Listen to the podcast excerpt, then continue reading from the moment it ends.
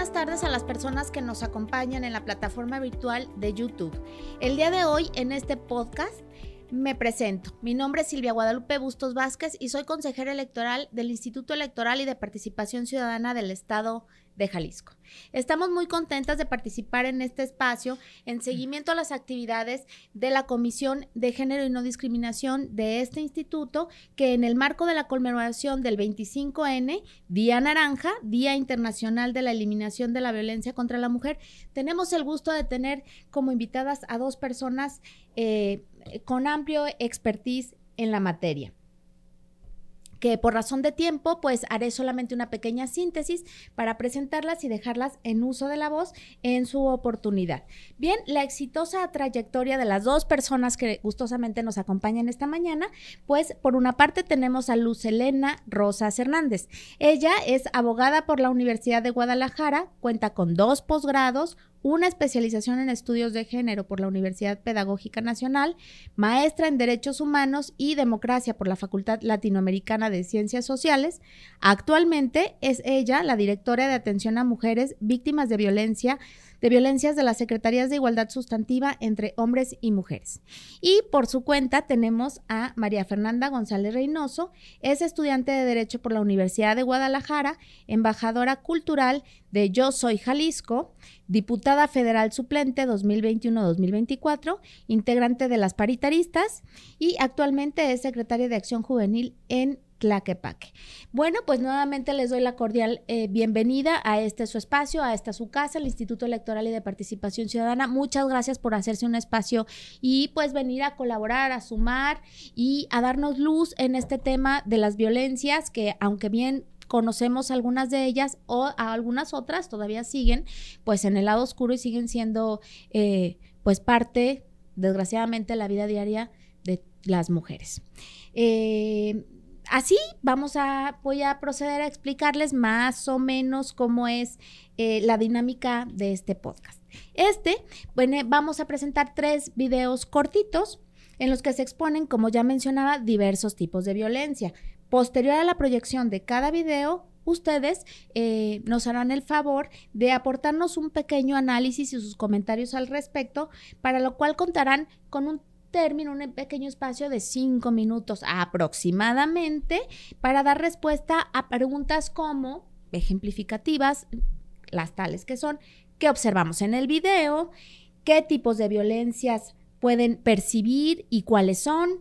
Eh, hacia quién está dirigida esta acción, esta violencia y qué recomendaciones podrían hacer en algún caso específico que ustedes conozcan relativos a este tipo de violencias que podríamos advertir. Eh, en atención a las personas eh, que viven en alguna situación de discapacidad visual. Mencionaré el nombre de cada participante en forma previa a su participación y les invito también a ustedes en el momento de tomar el uso de la voz, pues nuevamente recordar su nombre para identificación eh, más fácil. De esta forma, pues, ¿qué les parece si pasamos al primer video? Y para eso, abrimos la liga que tenemos aquí y lo observamos.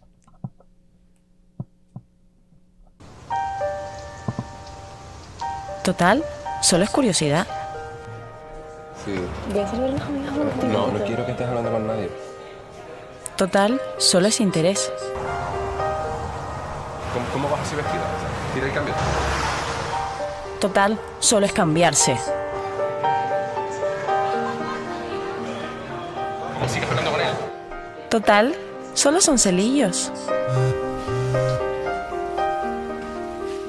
Total se llama violencia de género.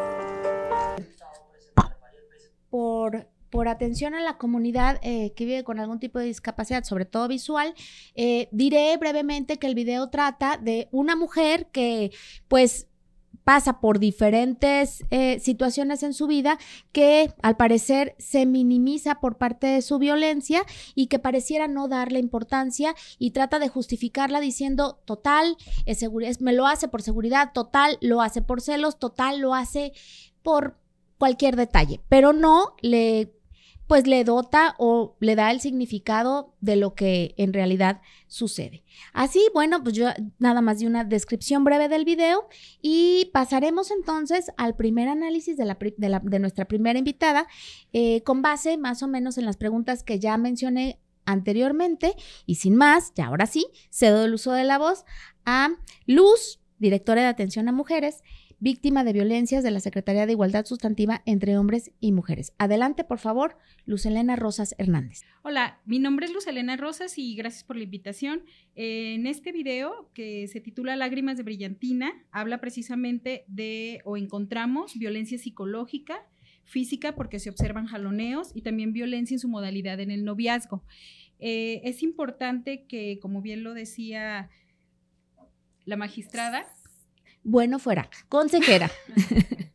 bueno, la consejera o quizá futura magistrada, este, precisamente se minimiza por parte de la chica que vive la situación de violencia, porque estamos tan acostumbradas, tan naturalizada la violencia, lamentablemente, que no nos damos cuenta. Entonces, algo importante aquí es que ante cualquier situación que nosotras detectemos que nos está molestando, que no nos hace sentido, que nos aleja de nuestras amistades, familiares, de lo que nos gusta hacer día a día, es muy importante tener la atención, ponerle atención, compartirlo con alguien que tengamos confianza. Las redes de apoyo son fundamentales para salir de cualquier situación de violencia, incluyendo las institucionales, por supuesto. Y en ese en ese caso, pues eh, sí darle la importancia que merece, ¿no? Porque lamentablemente los casos de violencia, aunque inician de una forma que podamos percibir muy pequeña, van a ir en aumento. No conozco alguno que vaya en decremento y entonces eso puede incluso terminar en una situación más compleja de violencia. Atender, eso sería la primera recomendación ante cualquier situación que encontremos. Y eh, si me lo permiten, bueno, es también algo que podríamos hacer además de estas redes de apoyo, pues acudir a recibir atención psicológica, que es importante para identificar estas violencias por razones de género. me dicen si me extendí. ¿eh? No, no, no. Adelante, perfecto.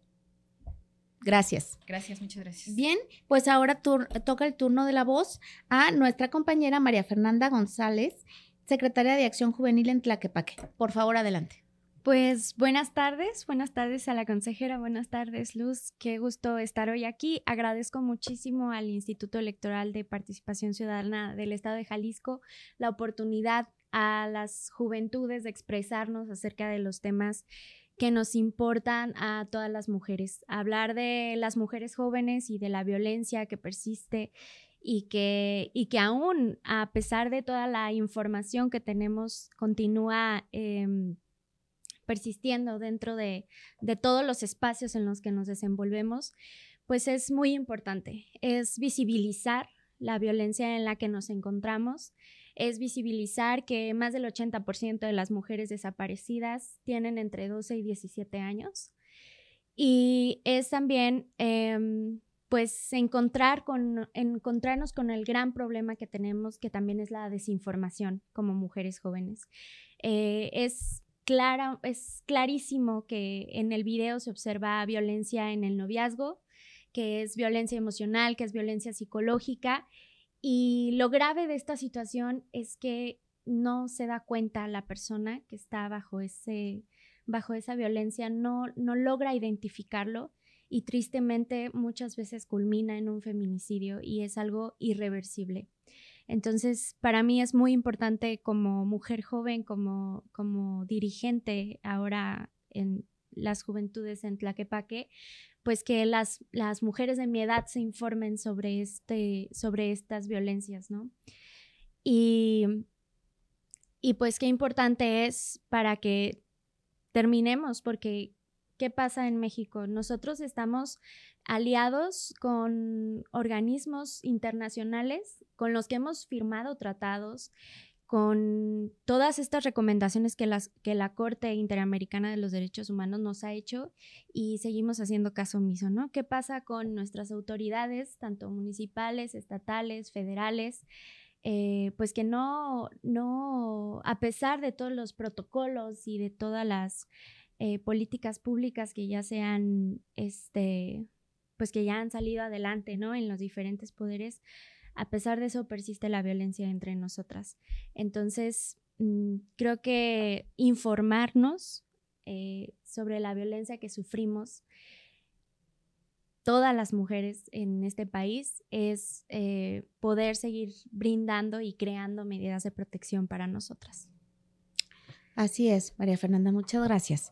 Em, pues sí, como ustedes bien y atinadamente lo dicen, este es un tipo de violencia que nace o se ejerce en el seno personal, en el ámbito de la pareja o en el ámbito familiar y de nuestra comunidad, es decir, en el primer círculo en el que las mujeres nos desarrollamos. Pero eso no lo hace secreto ni lo hace menos evidente, sino por el contrario. Bien lo dices tú, es el piecito pues para que terminen un feminicidio y para que aumenten no solamente este en cuestión de números, sino en cuestión de personas que pues con la que convivimos todos los días. De ahí la importancia y la relevancia pues de hacerlo visible y de hablar una y otra vez y las veces que sean necesarios del tema, porque es la única manera en la que me parece que también dijeron una palabra muy importante, la dijiste, la mencionaste tú, irreversible. Puede ser irreversible el acto, pero puede ser, eh, puede ser modificable el ambiente, el entorno, la educación y la cultura. Y me parece que de eso es de lo que se trata y esta es pues la pretensión que tenemos con este tipo de espacios y con este tipo de charlas, de intercambiar ideas, pues para poder llegar a más y más personas que puedan modificar y hacer reversible la situación que hoy, pues desgraciadamente, es la cotidianidad. Pues bien, si les parece, vamos a a ver el siguiente video y ya veremos qué opinan. Gracias. La verdad también es como construyas tu carrera. Yo hoy sí me siento con la libertad de mandar a la verga una gorda si se me acerca. O sea, y la neta lo haría contento. no puedes porque tú, o sea, la neta... Pero las gordas están mal. A ver, si hay que estar de acuerdo. si algo vamos a estar de acuerdo, las gordas están mal. Por salud. Por salud. Por salud. Porque ahora salen en revistas de que y posando y de que talla extra. No, no, no, no, no hiciste nada para merecer una portada, gorda. Estos fueron los comentarios que el conductor y youtuber Adrián Marcelo hizo durante el podcast Mal Influencers, los cuales le valieron críticas en redes sociales al exponer su gordofobia. En el podcast Mal Influencers, proyecto de Carla Panini y Jair Villarreal, Adrián Marcelo charló sobre las situaciones que se presentan con las figuras públicas cuando los fans le solicitan una fotografía. Cuando esto ocurría, el youtuber aprovechó para hablar sobre las personas con sobrepeso, de quienes se expresó de forma despectiva. Ante los comentarios de Adrián Marcelo, Carla Panini comenzó a reír e intentó mediar la situación, tratando de hacer entrar en razón al youtuber, indicando que no podía tener esa actitud. No obstante, Adrián Marcelo siguió criticando y mencionó que las personas con cuerpos grandes no deberían aparecer en portadas de revistas, cuestionando sobre cuál es el mérito de comer sin parar. Por su parte, Carla Panini aseguró que cada quien respeta y valora su cuerpo. Sin embargo, Marcelo continuó insistiendo en que la obesidad y el sobrepeso son problemas de salud. Dichos comentarios hicieron que internautas criticaran los comentarios despectivos del conductor. Ante esto, Adrián Marcelo, desde su cuenta de Twitter, publicó algunos comentarios en el que se burló de la cancelación en su contra. Además, cuestionó la poca tolerancia de las personas ante sus declaraciones. Qué ironía de tiempos. Los gordos diciéndote, por más que quieras no voy a cambiar mi cuerpo, y los transgénero diciéndote, por más que no quieras, voy a cambiar de cuerpo. Se lee en uno de los tweets del creador de contenido. Pues así, así está. Entonces, bueno, pues también en atención a la comunidad eh, que eh, tiene alguna discapacidad visual, diré que este segundo video nos muestra comentarios despectivos definitivamente que un influencer realiza sobre las mujeres con sobrepeso u obesidad, por lo que también atañe desde luego pues a la violencia psicológica como un tipo de violencia, pero en su modalidad o más bien a través de la vía digital y mediática. Ahora sí, eh, cedo el uso de la voz a María Fernández González Reynoso, invertimos un poco las participaciones y queda contigo el uso del micrófono. Adelante, por favor. Muchísimas gracias, Fernanda González, secretaria juvenil de Acción Nacional Tlaquepaque. Em, sigo agradeciendo la oportunidad de estar aquí, de poder este, compartir mi sentir. Y justo cuando nos muestran este video, eh, clarísimo el problema que tenemos con los creadores de contenido, eh, la responsabilidad de, de, lo que decimos frente a cámaras, la responsabilidad que tenemos como personas públicas, de lo que compartimos, el tener el cuidado con no discriminar a nadie, porque es un claro ejemplo de discriminación y es doblemente preocupante porque sigue la violencia hacia nosotras las mujeres, persiste. Eh, a mí me impresionó muchísimo cómo es, es un personaje, Adrián Marcelo, muy aceptado entre, entre los jóvenes, entre las y los jóvenes, y este tipo de declaraciones solo deja clarísimo que también nosotros tenemos esta responsabilidad de no continuar haciendo famosos a personas que no tienen educación, a personas que no piensan en la responsabilidad de lo que hablan y de lo que dicen frente a cámaras. Y, y también qué importante no ser tolerantes ante ningún discurso de odio. Creo que creo firmemente en eso. No podemos eh, continuar celebrando este tipo de declaraciones. Eh, me pareció muy bien que, que en, una plataforma como Twitter, pues se, se, visibilizó ¿no? la violencia que él estaba ejerciendo contra las personas este, contra, contra las personas gordas por el simple hecho de ser gordas.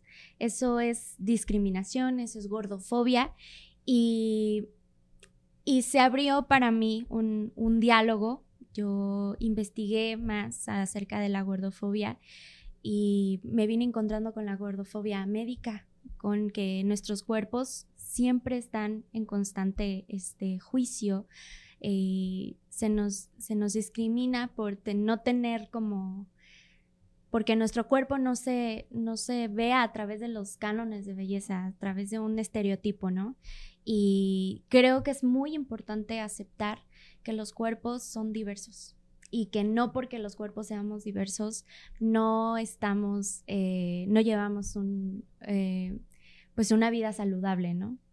Más, este, más en nuestro país, ¿no? Que tenemos una, una cultura rica, pues, y que, y que, este, pues que no, no es a lo que voy, a mi punto, es que no debemos de discriminar ningún cuerpo porque precisamente somos, somos diversos. Así es. Muchas gracias. Gracias, María Fernanda González Reynoso. Bien, tocar en el uso del micrófono a nuestra compañera Luz. Por favor, Luz, adelante. Muchas gracias, eh, Luz Elena Rosas Hernández, directora de atención a mujeres víctimas de violencias en la CISEM. Híjole, bueno, yo eh, les confieso que tuve que contener la respiración y respirar profundo varias veces. Es un claro ejemplo de discriminación. Otra vez, el cuerpo de las mujeres sale a relucir el control que hay sobre el cuerpo de las mujeres, los cuerpos sexuados, que son objeto de deseo y que si no cumples con esos estándares, entonces es un cuerpo que se desecha. Como decía bien la compañera, este, hay distintas investigaciones, tanto médicas, que van enfocadas a la salud mental, ciertas investigaciones de compañeras feministas que hablan precisamente de cómo el cuerpo de las mujeres es tomado desde distintas formas para tener el control, ¿no? Entonces, eh, sí, la verdad es que, ¿cómo es posible que los medios transmiten este tipo de comunicación hacia las juventudes, hacia las personas, porque son ejemplos a seguir. Eso es lamentable y eso la verdad es que ojalá y se pueda erradicar y prohibir, porque sí genera más violencia contra las mujeres. Incluso em, habla de una discriminación desde lo cultural o laboral, el acoso escolar, o sea, la son algunas manifestaciones que puede haber. A mí me parece que ese video es la punta del iceberg y aunque no lo diga de manera concreta, tal cual, en todos estos ámbitos puede haber discriminación, porque no solamente por el cuerpo, sino porque es mujer, por el género y por el cuerpo. Entonces esas dos cosas lo que hacen en esta combinación es una doble discriminación y ponen en mayor situación de vulnerabilidad a la persona que es gorda, una mujer gorda, ¿no? Como si no hubiera esas diferencias de cuerpos y en esta parte se le descalifica y es, como lo decía él, ¿cuál es su mérito, no? Habla de una meritocracia en que te tienes que ganar cierto lugar por verte de una forma y si no lo haces, entonces eres una persona que no eres valiosa y se te puede discriminar. Híjole, eso sí, sí, este, sí me costó ver este video mucho trabajo. Digo, todos todos son relevantes, pero específicamente por em, las burlas y el grado de discriminación. Y otra vez el cuerpo de las mujeres en el centro, ¿no? Desde el patriarcado. Entonces, eso sería, y, y como bien lo señalaba la compañera, pues la cuestión de la dignidad que todas y todos tenemos, en este caso la dignidad de las mujeres, este, es lo que se ve afectado y pues atraviesa los derechos humanos y si no respetan tu dignidad, ¿qué más hay? ¿Qué sigue? Ese sería mi comentario. Así es, Luz, con toda razón, sí, así muy atinado los comentarios de ambas, de María Fernanda y de Luz. Es, es cierto, este es un video pues doloroso, la verdad, porque ¿cómo es posible que en pleno 2024, donde se habla ya de las violencias, donde, donde se supone que estamos tratando de revertir por todos los medios, bajo cualquier circunstancia, este tipo de actos y discriminaciones, justo en donde se supone que es un espacio abierto para llegar a todo, a todas y todas, pues existen este tipo de comentarios que no hacen otra cosa más que hacer una distinción perjudicial basado en cuerpo y en género, en la convergencia de estas dos características que finalmente pues cuerpo, cuerpo es, curvas, curvas son. Y entonces hablando de eh, obesidad o quizá de delgadez o quizá de gran altura o quizá en mi caso en una de 1,53 que mido, pues solamente somos señaladas y mal subrayadas y mal distinguidas por no cumplir con los estándares que eh, el patriarcado espera, ¿no? Y si no es así, pues entonces estás automáticamente descalificada al margen de todo lo demás, ¿no? Entonces, pues no podemos permitir que este tipo de comentarios pues continúen en, en los espacios digitales y, y tan mediáticos. Eh, la única que me da gusto y que si quiero subrayar, yo si quiero decirlo, bueno, pues cómo es que las personas pues eh, emitieron su opinión al respecto.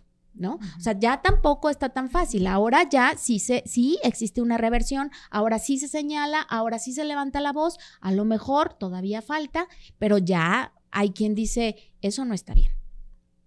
Y bueno, por ese camino vamos.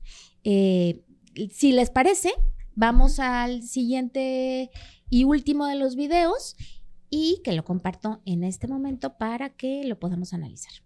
Moving your body hair gives you an edge in the pool. How about your love life? How has your weight gain affected your mobility? I don't know what you're talking about. I don't know what you're talking about. Have you heard the controversy over your helmet hair? Get ready to see some great biceps, tiny tanks, and more. I wonder if his dad said to him when he was younger, listen, you're never going to be a looker, so you have to compensate for that. He really does have the kind of body international judges love. Could you give us a twirl and tell us about your outfit? What?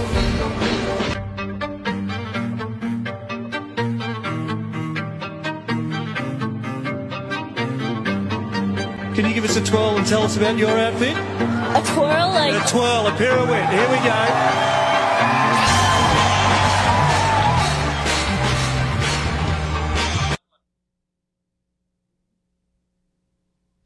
Bien, el video, como pueden eh, advertir, pues está en inglés, pero yo les voy a contar más o menos lo que sucede en este video.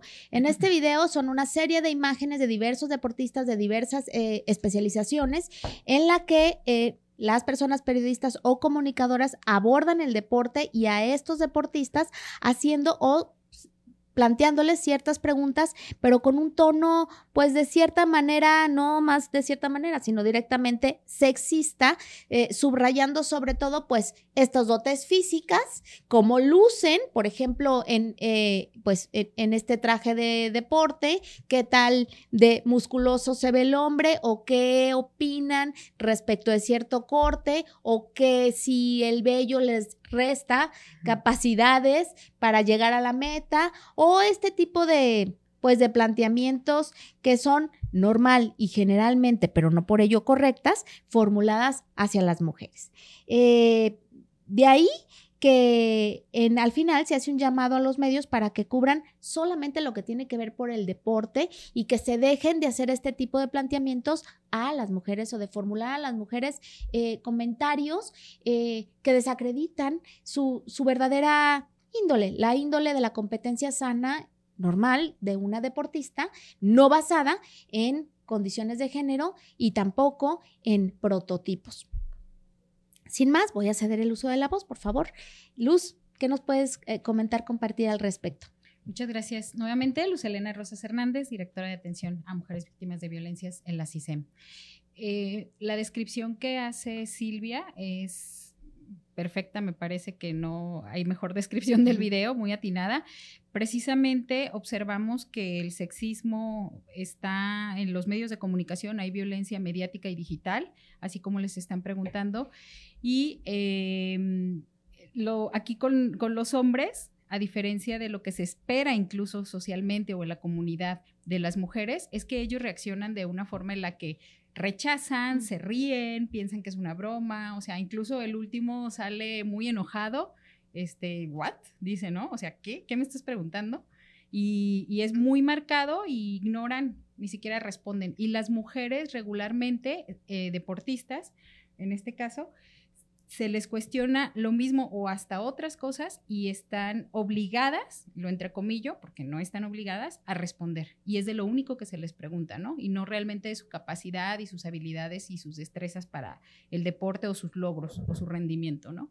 Entonces vemos cómo los roles y estereotipos de género están otra vez atravesando el ideal de lo que debería de hacer una mujer y estos perjudican a las mujeres precisamente si no se cumple con ello. Entonces los medios otra vez están banalizando todo el esfuerzo y todo lo que hicieron las mujeres y lo profesionales que pueden llegar a ser.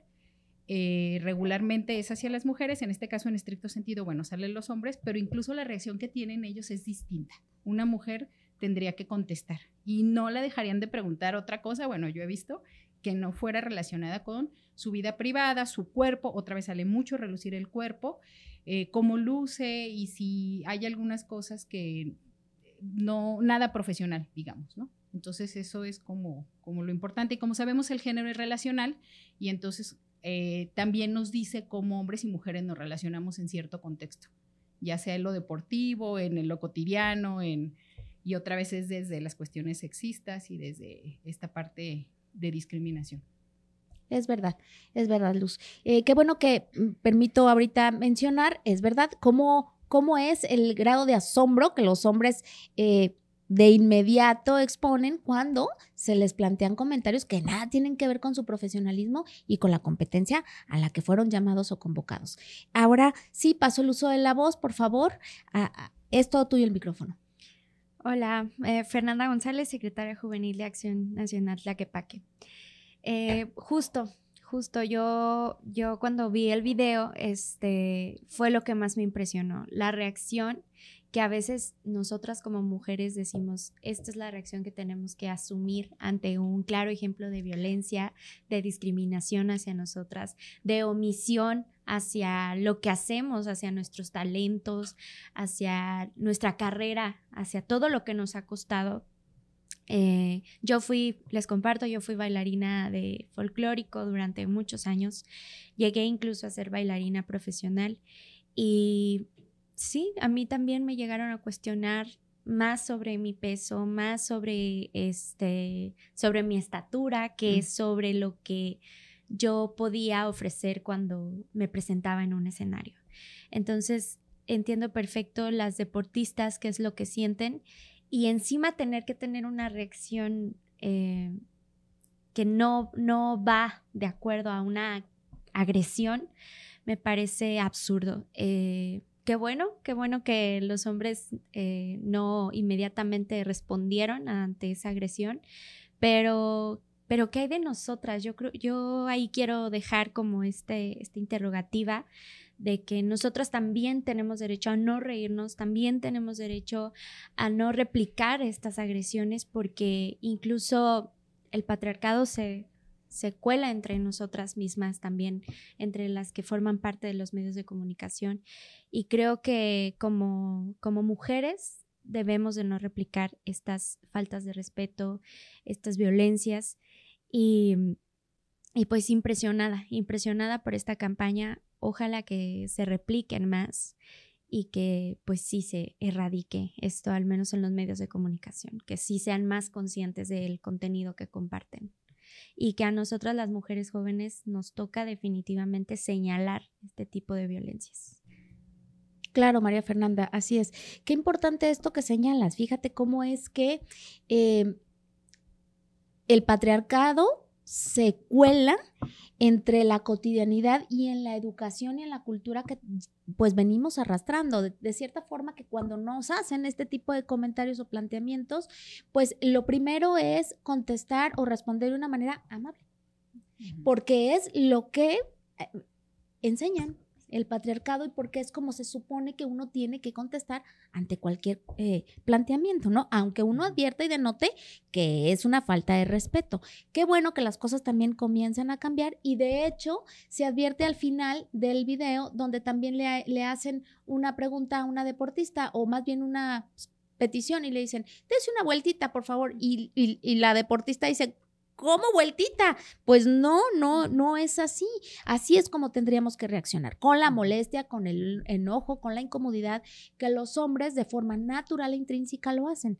También nosotros. Esa es una manera, pues, de oponer una barrera y de también, pues, comenzar a cambiar las cosas. Yo ya añadí aquí de más a este video, pero es que, pues, la verdad es que son claros ejemplos que nos hacen, eh, pues, comentarlo al respecto.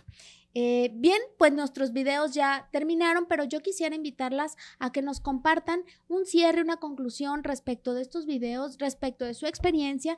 Me, me gusta mucho que hayas ahondado en tu experiencia propia, que no la hayas compartido aquí ahora y en este momento, porque eso pone y descubre, pues que todas bien, o más bien mal, hemos pasado por alguna situación de este tipo y que nada, eh, nada es más benéfico que compartirla para apoyarnos, acompañarnos y pues ser solidarios al respecto. Por favor, una conclusión que nos pudieran compartir. Adelante, por favor. sí, adelante, por favor. Muchas gracias. Bueno, eh, Luz Elena Rosas Hernández, gracias. directora de atención a mujeres víctimas de violencias en la CISEM. Y eh, para no ser tan reiterativa, nada más, eh, como decía Silvia y Fernanda, eh, es importante reflexionar, visibilizar las violencias, tratar de identificarlas primero porque aunque pareciera que ya está todo claro y con tantos medios de comunicación, vemos que lo reproducen, es lo más común, es lo cotidiano, y señalarlas y denunciarlas. También eso me parece importante.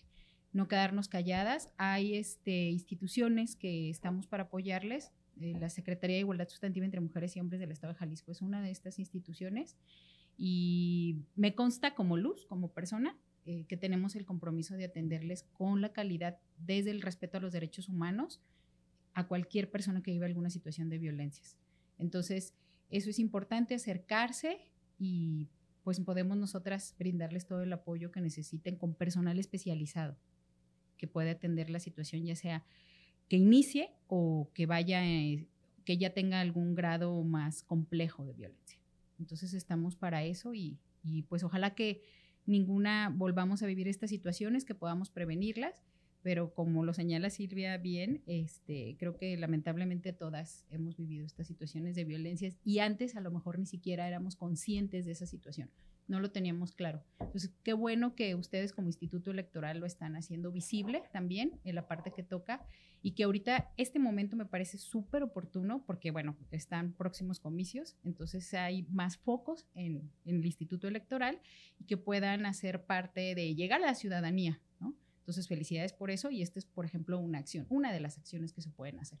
Entonces, agradecer nuevamente y ahora sí que siempre el respeto a las demás personas, a todas y todos, es lo más importante desde la vida personal, ser, tratar de ser congruentes desde donde estamos, nuestro trabajo, nuestro entorno, nuestra familia. Creo que eso sería respetar a las personas, sean hombres, mujeres, seamos como seamos, es como la parte más importante. Y leer, eh, reflexionar, buscar otra información, no quedarnos solamente con, con lo que nos dicen o nos muestran los medios y tratar de tener un criterio más conciencia de género, que es trabajarlo como todos los días, bueno, desde mi punto de vista.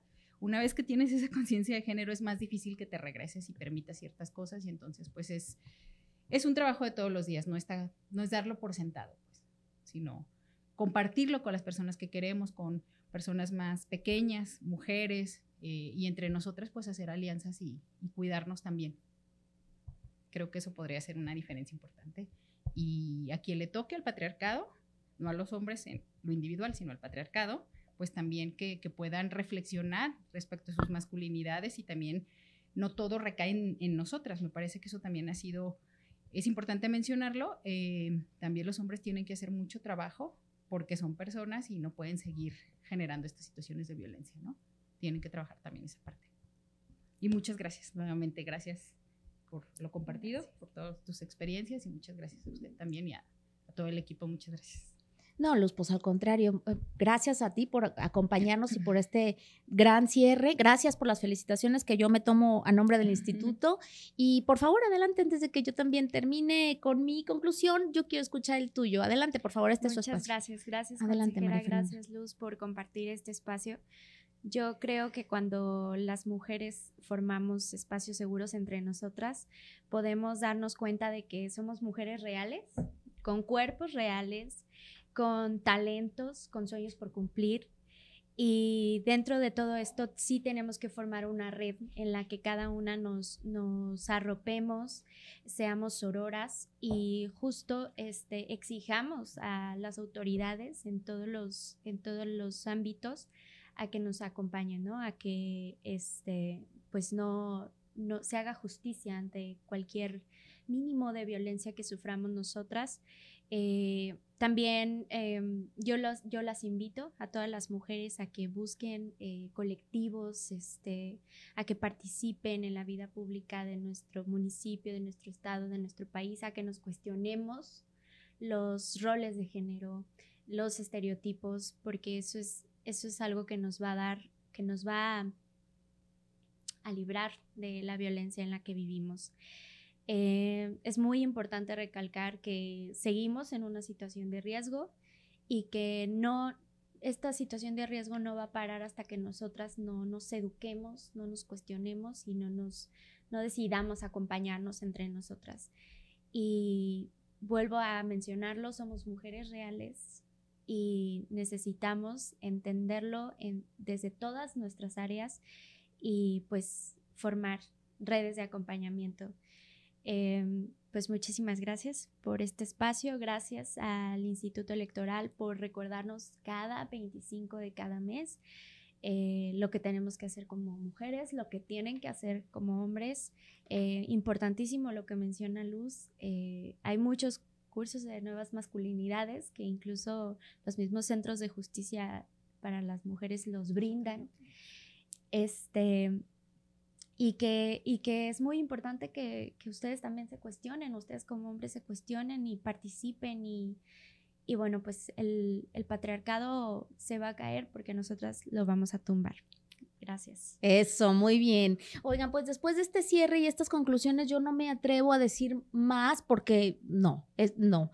Eh, eh, sería eh, reiterar sobre lo que ustedes han dicho a la perfección y con mucho sentido y con mucho fondo. Yo nada más quiero eh, subrayar palabras claves que he escuchado eh, de ustedes y que tienen que ver con conciencia de género. Tienen que ver con conciencia de género y respeto a la dignidad humana de todas y todos. Derivado, pues, de la, del género derivado del ser hombres y ser mujeres, de cada quien asumir nuestro espacio, nuestro, nuestro, nuestra humanidad como es lo que somos y que a cada quien le corresponda lo suyo, ¿no? Al patriarcado, pues que caiga y a las mujeres, pues derribarlo. Entonces, pues a mí no me queda más que eh, agradecerles muchísimo y de nueva cuenta a ustedes, nuestras invitadas de lujo y de honor. Eh, gracias por recordarnos también que en las instituciones están haciendo lo propio, que cada uno tiene los espacios para hacer lo, lo correspondiente. Por supuesto, el Instituto Electoral lo hace, pero no solo, solas y solos es más difícil.